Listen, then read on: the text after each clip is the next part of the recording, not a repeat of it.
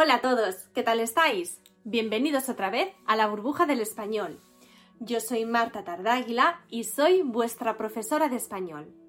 Hoy vamos a hablar de palabras polisémicas y de palabras homónimas, pero con tema de animales. Sí, ¿estáis listos? Empezamos.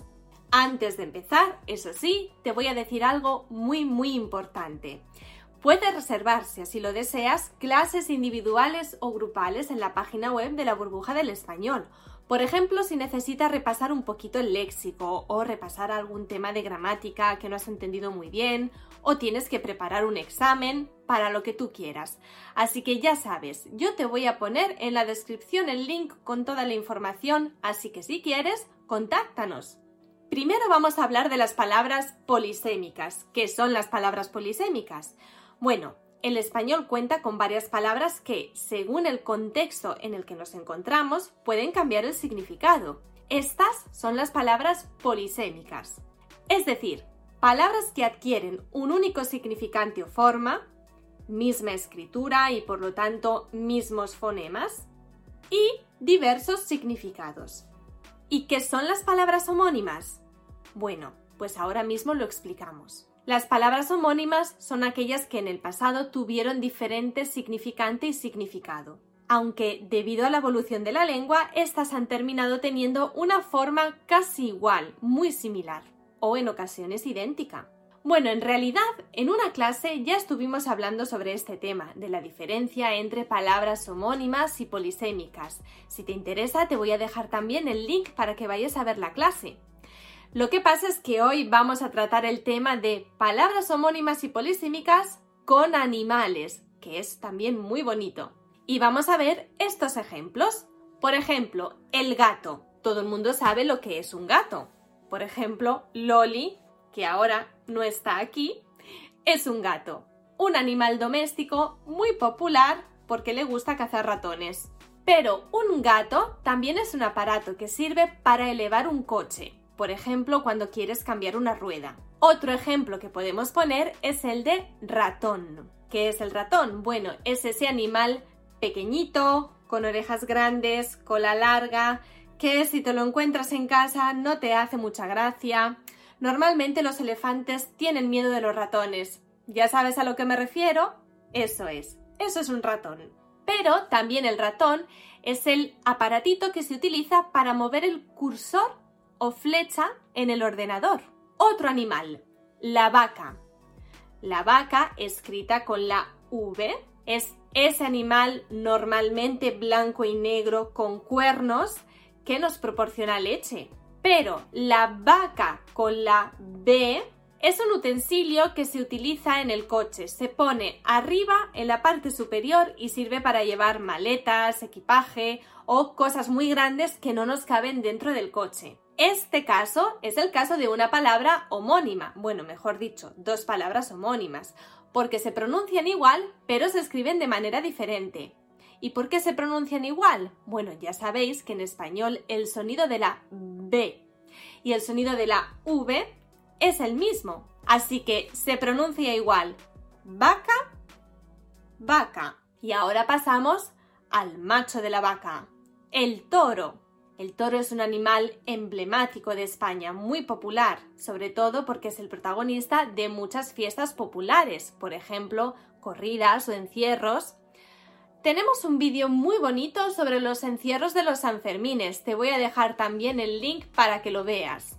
Venga, que me pierdo. Decía, el toro puede ser un animal o bien también puede ser una máquina que se utiliza en los grandes almacenes para levantar pesados palés. Como esta máquina lleva una especie de cuernos en la parte delantera, entonces la llamamos toro o toro mecánico. Después tenemos la araña.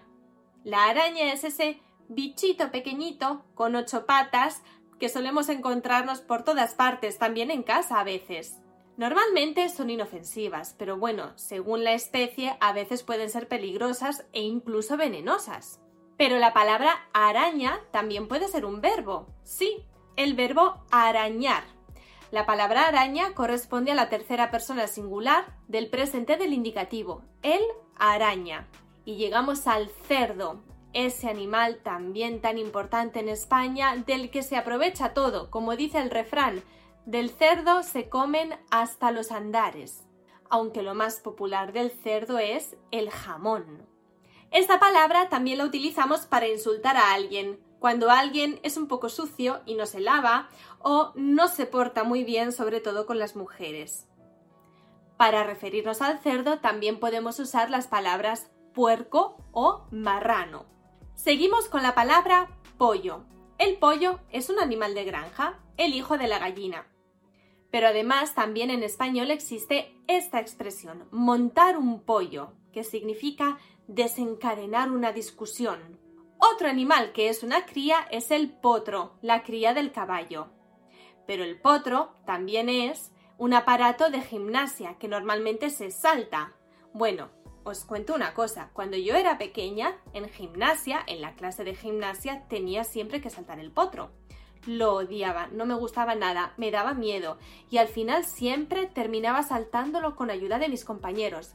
Gracias compañeros por haberme ayudado a saltar el potro. Otra palabra, palomita. Bueno, seguro que sabéis lo que es una paloma, este ave domesticada que se solía utilizar para mandar mensajes sobre todo en épocas antiguas. Palomita sería el diminutivo, pero la palomita también es un copo de maíz abierto. Cuando tostamos el maíz y el maíz explota, eso es una palomita. Os doy una pista para que lo entendáis. Las palomitas son lo que comemos siempre en el cine.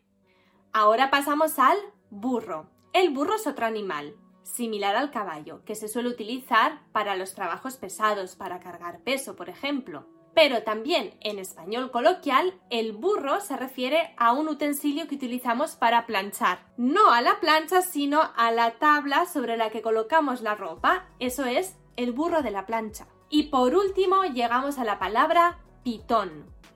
La pitón es un tipo de serpiente constrictora muy peligrosa. Pero también la pitón es una cadena con una goma por fuera que solemos colocar en la rueda de la moto para que no nos la roben.